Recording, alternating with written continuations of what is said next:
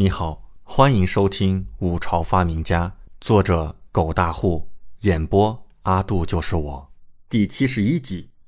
朕令你三日内改造完成。古代的床弩有效距离大概是两百米到五百米，若是不考虑精准度，可达一千多米。他所说百丈只是大概，但李正依然是听得神色动容，内心震撼激动，激动的大呼道。好，好啊！有此利器，我五朝将士定然战力无双。好啊！朕现在命令你，三日之内将此两物改造完成。李准暗叹一口气，虽然不想弄，但也只能答应。是父皇，不过还请父皇派一些人任务调遣。准。李正大笑道：“这三日你便在此完成，不得离开。”什么时候弄完，什么时候离开。是父皇。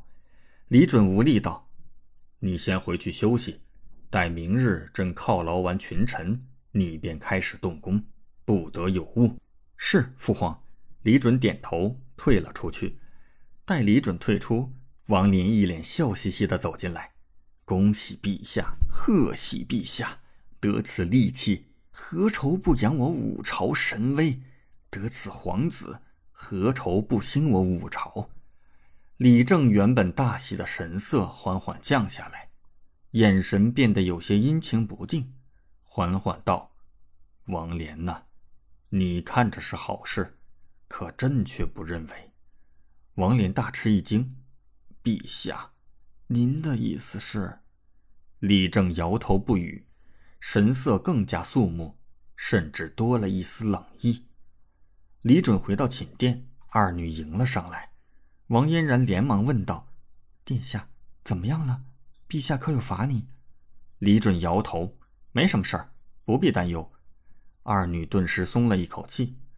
王嫣然心有余悸道：“殿下猜的果然没错。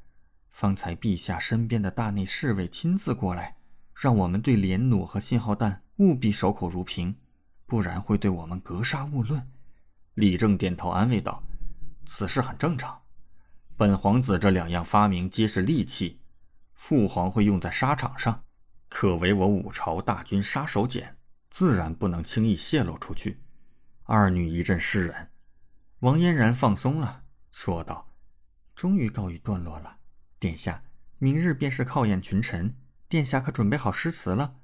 说起此事，赵飞儿也来了兴趣。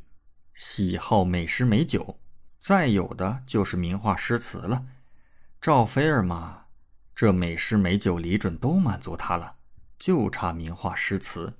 若是这两样李准也能满足，那赵菲儿内心早有主意，往后定会死心塌地的追随李准左右。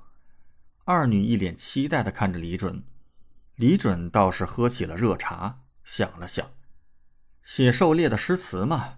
本皇子心中倒也有想法，现在斟酌着是写诗好还是写词好。真的，殿下，那你快做出，先让我和菲儿姐姐赏赏。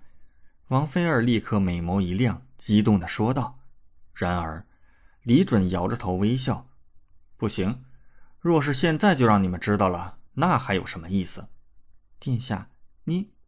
王嫣然一阵失望，满脸的怨念。赵菲儿蹙了蹙眉，却是鼓起勇气说道：“殿下，你之前来见菲儿时，可有为菲儿填词作诗之意？莫不是殿下说话不算话？”李准去请赵菲儿时，的确表达了这方面的意思。这个嘛，现在赵菲儿忽然提出，李准愣了一下。本皇子自然说话算话，不过你确定现在便要本皇子为你填词作诗？赵菲儿立刻点头，他内心一直怀疑那首《护城雪》到底是不是李准所作。现在让他当场作诗，毫无准备，最能证明他是不是真的有千古诗才。王嫣然也瞬间来了兴趣：“殿下，快坐，快坐。”“行吧。”李准喝了口热茶，语气有些无奈。不过诗词嘛，我脑子里多的是，随便拿出一首也能震惊到他们。李准想了想，片刻后，看着赵菲儿微微一笑：“有了，赵郡主如此国色天香，那本皇子便来一首赞美诗，来表达对赵郡主的赞赏之情吧。”赵菲儿神色惊愕，瞬间红透了脸。李准则一脸坏笑：“且听好了，本皇子要开始撩妹儿了。”感谢您的收听，请继续收听下一集。